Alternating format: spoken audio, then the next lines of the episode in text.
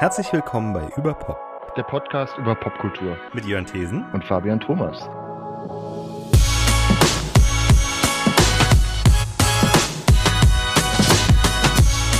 ...135. In dieser Folge sprechen Fabian Thomas und ich über äh, Everything, Everywhere, All at Once von äh, dem Regisseur-Duo Daniels. Äh, Daniel äh, Kwan und Daniel Schweikert, glaube ich, heißen die beide mit vollem Namen. Äh, und zwar der neue Film Everything Everywhere All at Once. Die beiden Regisseure sind bekannt geworden ähm, durch äh, ihre Musikvideos, vor allen Dingen ähm, Turn Down for What von DJ Snake featuring Little John. Äh, das war ähm, Everything Everywhere. Das war das, äh, das, das ähm, Musikvideo, das glaube ich auch so ein bisschen viral gegangen ist. Das fand ich jetzt auch schon über zehn Jahre her. Äh, mindestens. Äh, und äh, die haben bisher erst einen Spielfilm gemacht und zwar ähm, den Swiss Army Man. Ich bin nicht mehr ganz sicher, ob wir über den auch hier im Podcast gesprochen haben. Kann ich jetzt ähm, äh, dir nicht sagen, aber ich bin mir ziemlich sicher, dass ich ihn gesehen habe, sagen wir mal so. Aber ich kann mich auch nicht mehr allzu gut dran erinnern, nur dass er sehr schräg war genau. Und schräg ist so ein bisschen das Minimum-Markenzeichen. Also das, also würde ich sagen, das kann man auf jeden Fall sagen. Ähm, und ich muss mich korrigieren. Äh, die beiden, die, Regis die Regisseure, die sich als, die sich Daniels nennen, sind Dan Kwan und Daniel Scheinert. Ähm, und der neue Film, Everything Everywhere All at Once, ähm, wurde auch von unter anderem von den Russo Brothers, äh, die ja äh, irgendwie die Menge Marvel-Filme gemacht haben, produziert. Ähm, und der läuft jetzt auch in Deutschland, glaube ich, auch schon seit fast vier Wochen und der hält sich, glaube mhm. ich, auch so ganz gut in den Programmkinos. Und mhm. das ist, glaube ich, ein Film, der sehr viel Word of Mouth bekommt, sehr viel Mundpropaganda äh, empfohlen wird. Äh, und ich muss sagen, zu Recht. Also ich persönlich mhm. war sehr begeistert, habe den Film kurz nach dem Start gesehen, ist jetzt bei mir schon eine Weile her. Aber Fabian, du warst ja jetzt gerade erst ganz frisch drin. Äh, was ist denn mhm. so dein Eindruck vom Film? Mhm. Ja, hat das Zeug zum Kultfilm, würde ich auch so sagen. Ich habe den Trailer relativ frühzeitig gesehen und auch so gedacht schon, äh, oh, was ist das? Das klingt irgendwie interessant. Ist das irgendwie so eine Art Marvel-Film, der irgendwie so Indie-mäßig daherkommt oder so? Weil man hat das Gefühl, ist das jetzt irgendwas mit Superhelden? Weil der Trailer ja auch nicht so viel verrät. Aber dann ist es ja, geht, schlägt er ja doch eine ganz andere Richtung ein. Und ich finde dieses Thema Musikvideo, das wusste ich jetzt gar, ich gar nicht so parat, dass die Musikvideo oder ein Musikvideo zumindest mal gemacht haben, ganz passend, weil er auch diese Ästhetik, diese schnelle und sehr, ähm, äh, ja, auch so ein bisschen postmoderne Ästhetik äh, des Musikvideos sehr gut widerspiegelt. Unglaublich aufwendig, unglaublich rasant und endlich mal wieder wirklich, also ich meine, das ist äh, auch jetzt schon wieder so ein bisschen so Klischee, aber endlich mal wieder auch ein Film, der wirklich fürs, der als Film gedacht und gemacht ist, der nicht irgendwie eine Adaption von oder eine neue Verfilmung von, sondern wirklich ein originärer Film, Film, der auch im Kino einfach sehr gut, der auch als Kinofilm sehr gut funktioniert. Genau, das möchte ich auch an der Stelle tun. Äh, äh, möchte ich äh, sorry, das nehme ich gerade auch, würde ich auch zum Anlass nehmen, um an der Stelle äh, dringend zu empfehlen, wenn man noch die Gelegenheit hat, den Film im Kino zu sehen, und das ist, glaube ich, so, denn wie gesagt, der läuft schon seit vier Wochen, aber ähm, ich habe geguckt, es gibt immer noch Möglichkeiten, den zu sehen. Ähm, ich weiß gar nicht, ich glaube, der wurde auch synchronisiert, ne? Aber äh, ich, das ist aber auch so ein Film, der auch in Programmkinos OMU läuft, würde ich empfehlen, weil ähm, da es eben um äh, Immigranten in äh, äh, chinesische Immigranten in, in Amerika geht, wird halt teilweise auch, äh, glaube ich, Mandarin gesprochen zusätzlich zum Englischen und äh, das ist, glaube ich, es wird wahrscheinlich in der Übersetzung auch ein Stück weit erhalten bleiben, äh, aber ich habe das Gefühl, das lohnt sich da besonders, den auch zu, mit Untertiteln zu gucken. Die wechseln auch ziemlich oft in den Dialogen so zwischen Chinesisch und, und, und Englisch. Ja. Genau, und ich glaube, das geht so einfach verloren in Übersetzung. Ein. Ja, mhm. genau. Das ist nämlich so, dass, mhm. dass, sie, dass sie sowohl Chinesisch reden mit englischen Versatzstücken, aber auch andersrum. Und ähm, es ist aber nicht so, dass das jetzt so ein Riesending ist. Also äh, ja, aber wir sind ja eh so so so O-Ton-Fetischisten, deswegen ist das jetzt keine große Überraschung für unsere Zuhörer. Ähm, was ich, ich hatte, hatte in unserer Vorab-Besprechung, die wir gerade kurz hatten, schon gesagt, äh, ähm, dass ich gerne erstmal ohne Spoiler äh, über den Film reden möchte. Ähm, Und zwar da erstmal so, so ein bisschen so drumherum reden. Äh, und zwar der Daniel, der, der Dan Kwan ist selber chinesischer Abstammung. Ähm, also, also die beiden Regisseure haben auch das Drehbuch geschrieben. Ähm, und äh, die haben das Drehbuch wohl schon sehr früh angefangen zu entwickeln, hatten schon sehr früh die Idee, was zum Thema Multiversum und beziehungsweise Paralleluniversen zu machen. Äh, und das ist, glaube ich, nicht zu viel verraten, wenn man das sagt, dass das auf jeden Fall ein wichtiger Faktor in dem Film ist. Mhm. Ähm, äh, und sie haben das Drehbuch wohl ursprünglich für Jackie Chan geschrieben. Und äh, Jackie Chan hat das dann wohl abgelehnt und dann haben sie es umgeschrieben äh, für Michelle Yeoh. Mhm. Also die Hauptrolle wird äh, in der Hauptrolle spielt Michelle Yeoh ähm, äh, wie heißt sie denn nochmal? Ähm, äh, Evelyn, Evelyn Kwan Wang. Mhm. Ähm, und äh, sie ist Inhaberin eines Waschsalons und ähm, äh, wird, äh, einer, äh, wird einer Steuerprüfung unterzogen.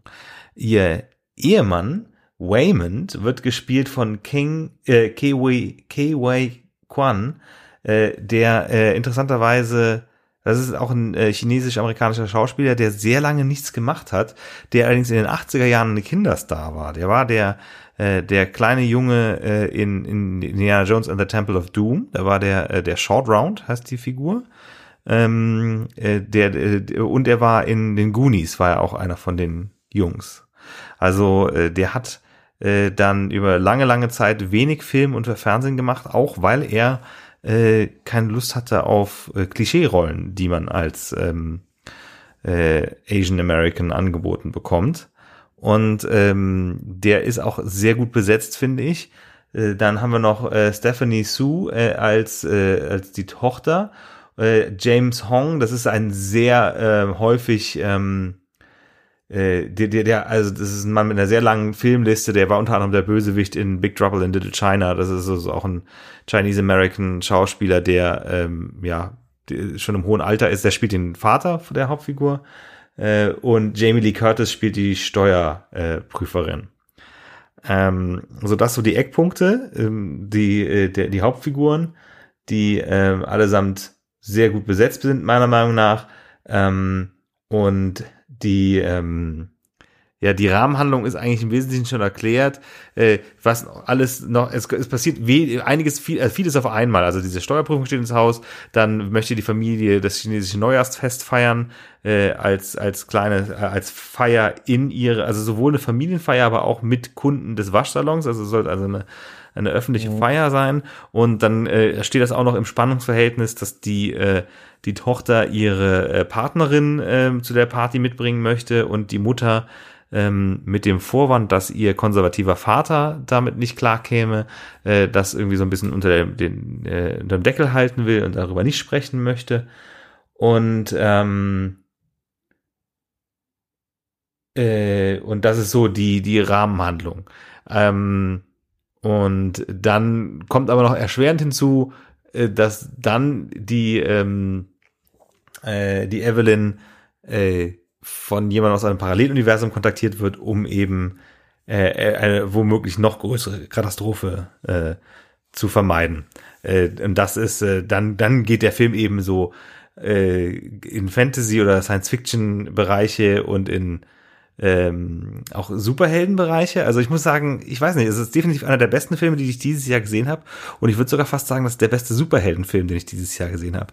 Definitiv mhm. auch der beste Multiversenfilm, den ich gesehen habe. Besser als Doctor Strange 2 zum Beispiel. Mhm. ähm, äh, weswegen, ja, wie ich schon sagte, ich auch dringend empfehlen würde, den zu gucken.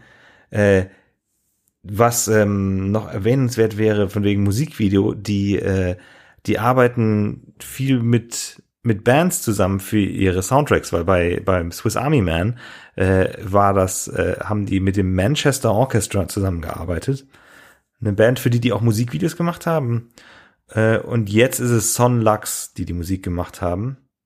Ähm, zusammen mit David Byrne und äh, Mitski ist, glaube ich, auch auf mindestens einem Track mitgefeatured mhm. und Andre 3000 äh, ehemals von Outcast.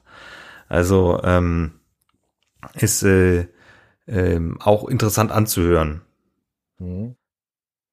Mm. Ja, also ich würde wirklich sagen, es ist ein Film, der ähm, auf die beste Art und Weise so, ähm, ja, so, eine, so eine bestimmte Ästhetik bedient, die man auch halt, die auch eben so ein bisschen in dieses Musikvideo-Ding reinkommt, die aber andererseits auch äh, für mich so ein bisschen fast so was Nostalgisches hat, weil ich musste auch immer wieder an so Filme denken, so 90er oder 2000er Filme, so wie Science of Sleep oder äh, also so Michel Gondry-Filme oder mhm. die auch sehr oft so mit so praktischen Effekten arbeiten, also so Practical ja. Special Effects.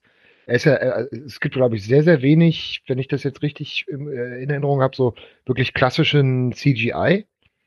Also es gibt ja bestimmte äh, Spezialeffekte oder so, so Veränderungen, die halt wirklich fast komisch wirken in ihrer so recht so äh, behäbigen Art. Ich sag nur zum äh, das Stichwort Hotdog. Ja. Und das hatte für mich, das hat also hat sowas äh, total liebenswürdiges, wo ich da, da denke so, das ist wirklich so oder so sowas wie äh, äh, weiß nicht Eternal Sunshine on the Spotless Mind so ja. so so bestimmte Filme, die so in so eine so 2000er rum so populär waren, die auch so verspielt sind, die irgendwie so äh, auch so, so, so eine gewisse Hoffnungsfreude aber auch mit äh, zu verkörpern, die nicht so ganz komplett nihilistisch sind. Also irgendwie, es, es er hat für mich überhaupt nicht so richtig so in die in, in unsere Zeit reingepasst. Wirkte hm. fast ein bisschen wie aus der Zeit gefallen, fand ich so. Ähm, ich finde aber Michel Gondry ist ein super äh, äh, super Referenzpunkt, weil ähm, der äh, diese praktischen Effekte und dieser Einfallsreichtum mit wenig Mitteln mhm. ähm, was ein, was visuell sehr eindrucksvolles zu schaffen. Das, ja. das, äh, das ist nämlich, also der Film hat schon Special Effects. Er hat jetzt nicht so, er hat natürlich kein CGI-Feuerwerk. Die hatten, glaube ich, ähm, nur eine einzige Person an einem Computer, der Special Effects gemacht hat. Mhm. Ähm, und die hatten auch nur, nur ein Budget von 25 Millionen, was ja mittlerweile als fast als Low Budget durchgeht. Und auch mhm. das finde ich gerade eine Riesenfreude, dass dieser Film, der so im Budgetbereich von einem, ähm, von, von, von so einem Indie-Film sich bewegt, äh, dann aber, äh, ja, also wie eine Story und, und, und wirklich so in einem, äh, also so einen großen Rahmen aufzieht, äh, der, der, der, der, der, äh, und das trotzdem begeistert. Also wirklich, also der Film ist voller visueller Überraschung, er ist voller, also auch teilweise relativ krudem Humor, ähm, aber er ist vor allen Dingen nicht vorhersehbar. Es ist, es ist, glaube ich, ein sehr gutes Kinoerlebnis.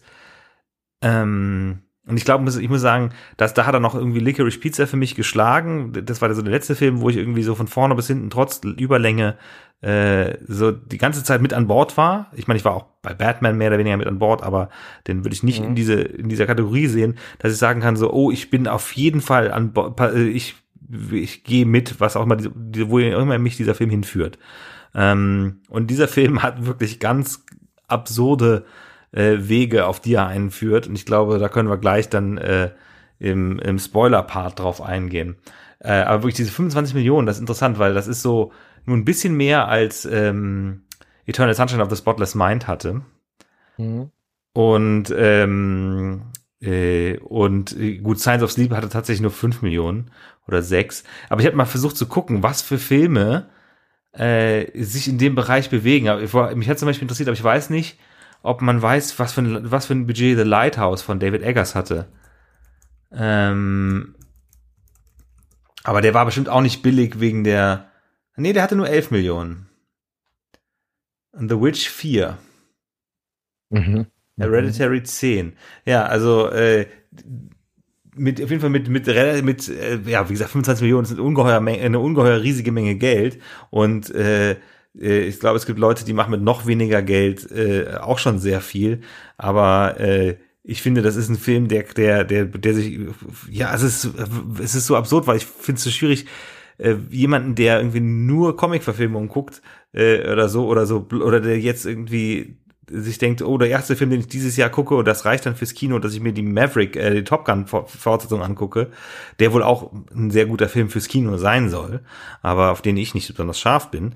Ähm, aber ich denke mir so, es, es ist eigentlich, es ist ungeheuer schön, dass es sowas gibt wie Everything Everywhere All at Once. Und dass mhm. es auch ein Film ist, der, den man im Kino sehen kann. Ähm, und ähm, äh, das dauert auch noch eine Weile. In Amerika ist jetzt auch schon im Streaming erhältlich, aber da lief er auch im Kino früher an. Äh, in Deutschland äh, gibt es den auf Blu-ray, ähm, glaube ich, Mitte August äh, und zum Streamen auch irgendwann im August. Äh, habe ich mich heute mal nachgeschaut. Ähm, und äh, aber wie gesagt, noch sollte er im Kino zu kriegen sein und ich weiß nicht, ob das nicht sogar ein tendenzieller Film so für, für die, für, für, für Filmpreise ist. Äh, also, dass der eigentlich viel zu früh im Jahr angelaufen ist. Äh, ob der nicht eventuell sogar da was dabei sein könnte für die Oscars. Also die Michelle Yeoh ist, glaube ich, selber auch schon mal, ich weiß gar nicht, ob die nicht sogar für Tiger and Dragon damals nominiert war, vor, vor gut 20 Jahren. Wenn dir nichts anderes mehr einfällt, würde ich, würde ich dann gerne jetzt äh, ein bisschen ins, in den Spoiler-Bereich gehen. Mhm. Also ich wollte positiv hervorheben, auf jeden Fall noch, dass mir das Filmplakat auch sehr gut gefallen hat. Ich weiß nicht, ob du das vor Augen hast. Welches hast du gesehen? Ähm, ich habe mehrere gesehen. Äh, wenn man also den englischen Wikipedia-Artikel aufmacht. Ja, ja, dann ist es das, ja, das, so ein, Also das ist wie so ein Wimmelbild, ne? Sieht das ja. aus. Und es ist sehr bunt, man sieht sehr viele Details, die dann Sinn ergeben, wenn man den Film gesehen hat. Die genau, und richtig auch das hat für mich so eine totale 90er, 2000 Ästhetik irgendwie wieder gehabt, weil ich da an bestimmte, irgendwie, ich weiß nicht, so Albumcover gedacht habe oder so eine Comic. So sieht's aus. Auch. Es sieht aus wie ein Indie-Cover, Indie-Album-Cover. Genau, genau. Mhm. Das ist auf jeden also, Fall sehr, ähm, also ist auch illustriert, meine ich. Ist klar auf Basis ja, ja, von Filmsequenzen. Mhm. Das, finde ich, macht's auch sehr, äh, sehr schön. Äh, der Film ähm, wird von, von A24, die ja viel, äh, Machen, glaube ich, auch Verhalten. Machen die nicht auch relativ viel so Low-Budget-Horror? Ja, die ist ein, ein, sehr gutes Studio, ja. Also da kann ja. man sehr oft Qualität dahinter, wenn A24 draufsteht. Ja, wobei die nur der, der ähm, Vertrieb sind, äh, nicht unbedingt, ähm, äh, äh nicht das, sie haben es nicht produziert. Aber ja, ähm, also wir auf jeden Fall würden beide Everything Everywhere All at Once mit dem sehr sperrigen, sehr langen Titel empfehlen. Und ähm, äh, für die, die den Film jetzt schon gesehen haben, würden wir dann jetzt auch darüber sprechen, ähm, was denn so alles in dem Film passiert. Äh, also was uns so besonders gefallen hat. Also du hast ja die Hot Dogs schon gesagt. Äh, da kann mhm. ich dazu direkt was sagen, dass die, ähm, dass die praktisch sind die haben tatsächlich so Prothesen angehabt ja, ja, mit genau. so Handschuhe mit. Äh, so sieht, sieht man ja auch. Das sieht ja, ja auch sehr, das sieht ja einfach sehr trashig aus. Ne? Also so auch äh, die Szene, äh, in der man das erste Mal sieht, wie halt der die ähm, die quasi die die äh, Lenker dieser Mission in ihrem kleinen ja, Fahrzeug oder Raumschiff oder was das dann ist, so sitzen. Das sieht ja auch total trashig aus mit irgendwelchen neonfarbenen Brillen und hinten leuchtet alles so und äh, also das ist ganz klar, also fast fast so eine Hommage an so an so äh, 90er Jahre äh, Ästhetik, würde ich sagen. Ja, und äh, teilweise wirkt es auch wie wie fast wie ein Budget, das teilweise Fernsehen hat. Also so ja, ja. der Film, mhm. das muss man auch sagen, was was interessant ist, ist, dass der Film mit sehr wenig Schauplätzen auskommt. Ähm, mhm. Also erstmal und das hätte man vielleicht auch noch im Spoiler, spoilerfreien Bereich sagen können, aber äh, der Film fängt eigentlich an wie ein, wie könnte komplett ein Indie-Indie-Drama sein. Ne? Das fängt an mit so, die, du wird werden die Figuren eingeführt, die ähm, äh, die, die, die, der Konflikt wird vor, vorgezeichnet, dass der, der Wayman die Scheidungspapiere hat, dass die äh, Steuerprüfung ansteht, dass diese Feier geplant wird, dass der äh, konservative ähm, äh, äh, ähm, Großvater, äh, der, der gesundheitlich gebrechlich ist, aus China neuerdings da ist, die Tochter, die lesbische Tochter mit ihrer Freundin, ähm, all das, so, da sind die Konflikte angelegt ähm, dann, dann, äh, das ist alles erstmal nur, was noch bei denen zu Hause passiert. Und dann findet der Film ja zum großen Teil in dem Finanzamt statt. Hm. Ähm, und, äh, und schafft und eben dann in den Paralleluniversen. Ähm, ich habe da auch ein schönes Video gesehen dazu, wie die die Special Effects gemacht haben, ähm, äh, dass die, wie die diese ähm, äh, diese äh, wenn, wenn die, wann immer sie durch mehrere Universen gezogen wird. Und äh, diesen Effekt, das haben sie tatsächlich, also wie sie in diesen Schrank, in diesen, diesen, diesen Abstellschrank reingezogen wird und dann alles an ihr so vorbeiflimmert. Das ist ein ganz einfaches System. Die hatten, äh, äh, dass die die mit auch so durch so einen Tunnel gezogen haben, wo die dann Bildschirme drumherum hatten. Einfach nur mit großen Fernsehern haben die das gemacht, mhm. äh, um halt eben so diesen diesen Effekt, äh, die Bewegung. Also sie hatten, sie haben ganz viel ähm, Zeitraffer-Footage aufgenommen, von wie jemand durch die Stadt läuft. Und dann haben sie äh, das, was derjenige gefilmt hat, auf diese Bildschirme gemacht, um sie dann im Bluescreen dann davor zu setzen. Mhm. Äh, und dann diese Bildschirme haben dann aber dann, dann das abgestimmt, dass die Beleuchtung um sie drumherum zu der Umgebung gepasst hat, in die sie reingeschnitten wurde. Mhm. Also ganz ein, das, also mit, mit, weiß nicht, ob das jetzt ein bisschen Sinn ergeben hat, kann ich vielleicht auch verlinken, wenn ich den, den Clip finde. Äh, also ich finde es auf jeden Fall auch hochinteressant, sich damit zu beschäftigen, wie so ein Film gemacht wird, also auch wie so Special Effects funktionieren und wie vor allen Dingen, es gibt ja ganz viel auch CGI, von dem man dann gar nicht bewusst wahrnimmt, dass es CGI ist. Das ist sowieso manchmal das Coolste, wenn einfach nur was kaschiert wird. Und, das, und, und das Ding ist, du musst ja, wenn du dann schlaue Ideen hast, dann ist es gar nicht so teuer. Richtig. Im Vergleich genau, wenn nicht alles aus dem Computer kommen lässt. sind ja bei vielen von diesen wirklich jetzt Superheldenfilmen ich weiß nicht, 80 Prozent spielt im Green vom Greenscreen. Ja. Und es wird halt alles Mögliche an äh, wahnsinnig, durch wahnsinnig teure Special Effects Rechner dann reingebaut, was dann da. Ja, und du hast äh, nur noch virtuelle Sets und so, ja. Ja. Das gibt's, ne? Aber das, das kann auch was äh, Cooles haben.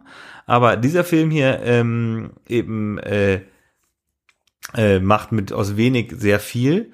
Und ähm, was ich so, also ist interessant, dass du eben davon gesprochen hast, dass der Film nicht nihilistisch sei. Es gibt Leute, die meinen, dass das so ein bisschen, also äh, jetzt für die Leute, die, wobei ich weiß nicht, die Leute, die uns jetzt noch zuhören, haben idealerweise den Film ja gesehen und, und wissen, äh, dass der, der, der, der, die Bösewichtin vielmehr, äh, Jobu Tubaki, äh, Tubaki, ähm, äh, äh, dass das die Tochter ist aus einem Alternativ, aus einem, aus einem Paralleluniversum. Ähm, die eben äh, durch ihr Springen in verschiedene Universen ähm, äh, irgendwie, ich weiß nicht, ob das Leben für sinnlos hält, auf jeden Fall, sie möchte ja alles auf ihren Bagel packen. Mhm. Der Bagel ist eben auch ein Detail, das in dem, in dem Filmplakat versteckt ist. Äh, dieses Runde mittendrin. Ähm, und eben, sie ist auch dem Filmplakat ja auch drauf, die Tochter, äh, in ihrem, mit ihrem äh, Dutt oben auf dem Kopf. Ähm, dass äh, ähm, wo wollte ich jetzt hin? Also, also ich muss nämlich auch sagen, dass ich den Film nicht als nihilistisch empfunden habe. Ich habe den Film als ungeheuer ähm, also mein, mein, mein, meine Lektion war am Schluss, dass äh, ich mir aussuchen kann, ob ich die Superheldenversion von mir selber bin. Mhm.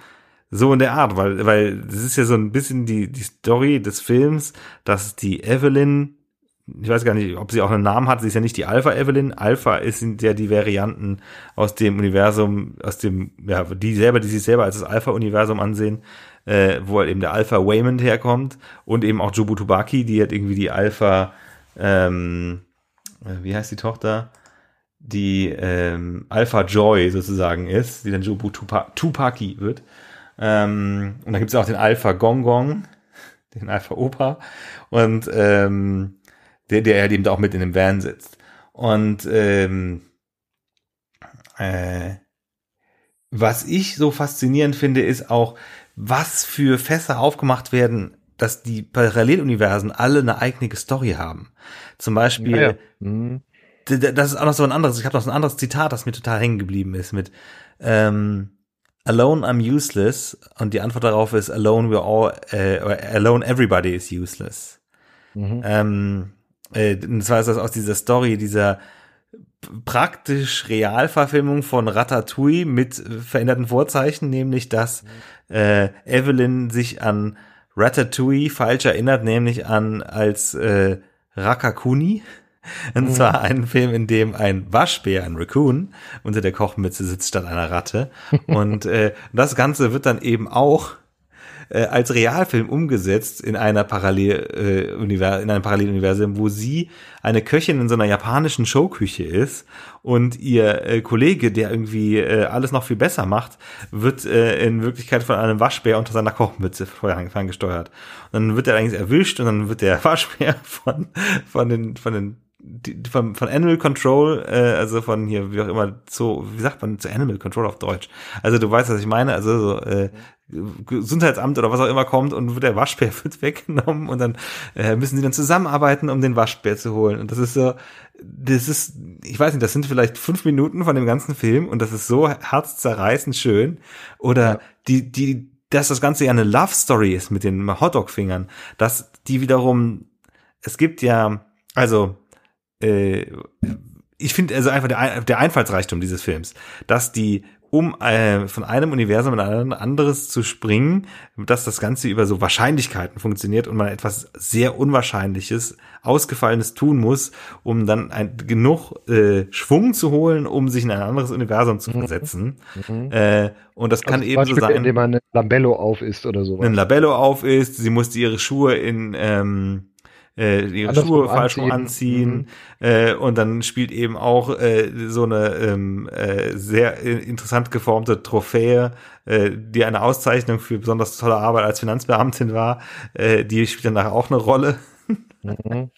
und ähm, äh, und ähm, und es ist ja so, dass, dass sie einmal zu der Deirdre, die hat auch den geilen Namen Deirdre Bobedry die, mhm. die Steuer, Steuerprüferin, äh, gespielt von Jamie Lee Curtis, die uns auch hervorragend ist, ähm, äh, dass sie ihr, ihre Liebe gestehen muss. Und das ist so ein bisschen der Auslöser dann zu diesem Paralleluniversum, wo alle Leute Hotdog-Finger haben. Und in diesem Universum ist sie wirklich in einer Liebesbeziehung mit Deirdre Boberdry. Und äh, dann geht's dann auch, dann haben das, das ist auch voll das, das, das, ja, ein, ein, ähm, eine tragische Liebesgeschichte dann zwischen diesen zwei Frauen mit Hotdog-Händen. Ähm, und äh, ja, aber auch die, diese ganze Was wäre wenn Geschichte mit ihr als Filmstar und äh, dem Waymond, den, mit dem sie damals nicht nach Amerika gegangen ist. Es, ich ich finde es einfach, also ich. Ja, das Tolle ist, dass halt auch dieser, dass die Schauspieler so viele Möglichkeiten haben, verschiedene Seiten von sich zu zeigen. Richtig. Weil man ja am Anfang, gerade bei Waymond, der ist ja wirklich am Anfang wie so ein, wie so ein armes Würstchen, wie so ein vertrottelter Ehemann. Man hat nur Mitleid mit dem. Und dann ist er plötzlich der Alpha Waymond, der halt ihr diese Mission aufgibt, dass er so sagt, so du musst jetzt hier das quasi die, die, die Multiversen retten.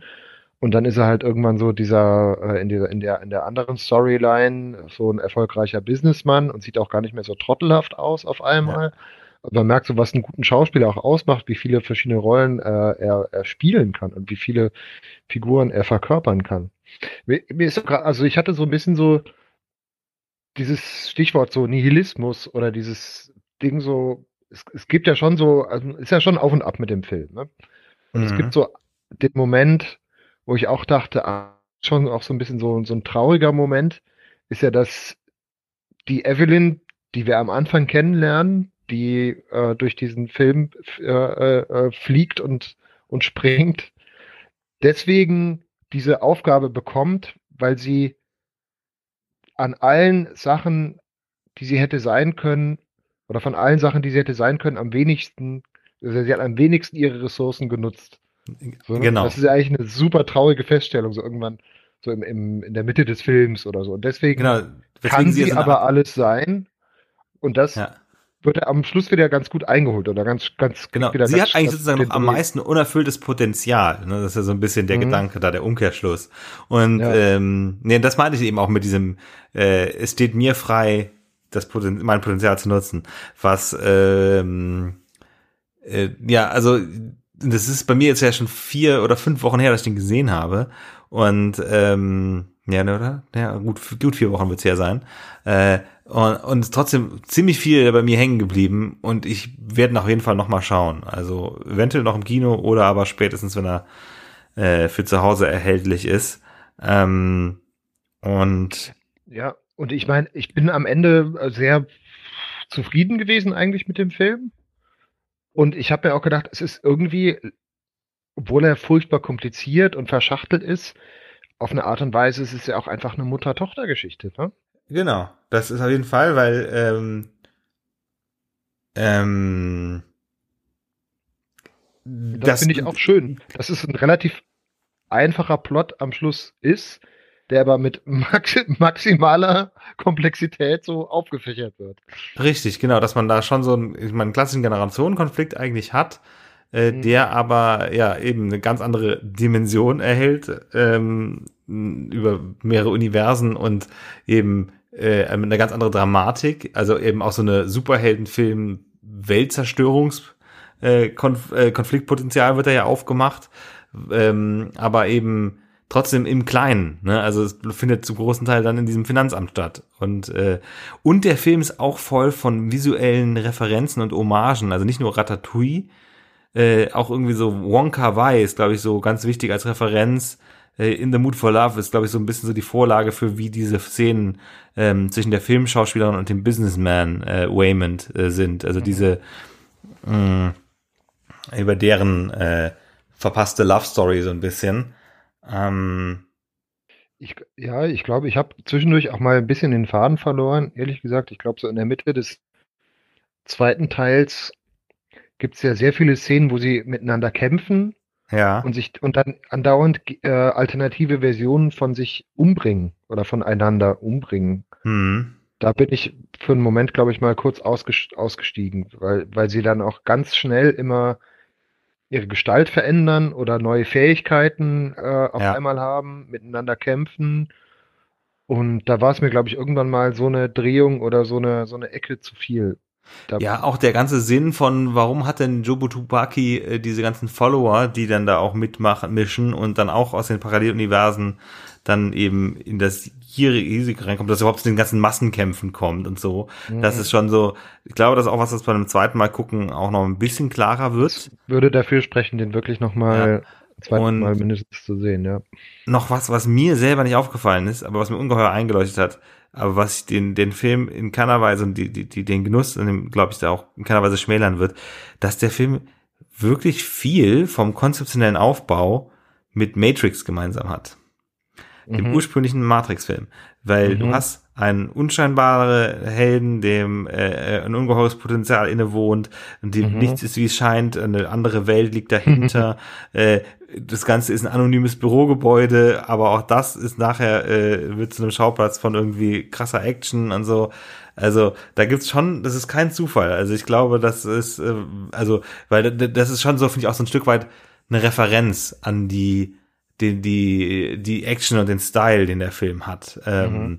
Wobei Matrix wiederum ja auch ganz viel ans, äh, ans asiatische Action-Kino angelehnt ja. ist, ne? Und an, an, an, an Manga, mhm. auch an Anime, sorry. Mhm. Ja.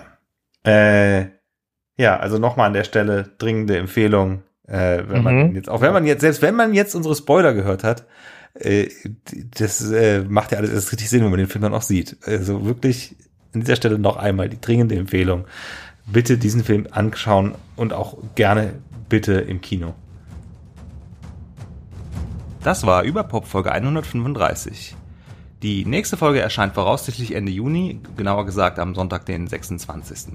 An der Stelle nochmal vielen Dank fürs Zuhören und äh, falls ihr das noch nicht getan habt, abonniert uns doch und äh, wir hören uns beim nächsten Mal wieder. Bis dann, vielen Dank und tschüss.